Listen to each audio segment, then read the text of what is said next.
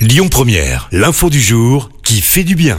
Et si Christophe on payait son permis de manière atypique et pourquoi pas en faisant du bénévolat C'est l'initiative lancée en Seine-et-Marne alors que le permis représente souvent un investissement de l'ordre de 1800 euros selon l'UFC Que Choisir.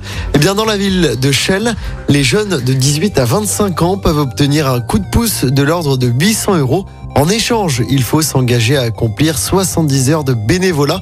Pour bénéficier du dispositif, en revanche, il faut avoir le code et surtout défendre sa candidature via une lettre de motivation. Le dispositif a été lancé il y a trois ans. Désormais, il donne des idées à d'autres collectivités. Le département du Pas-de-Calais propose par exemple une aide de 400 euros contre 35 heures de bénévolat.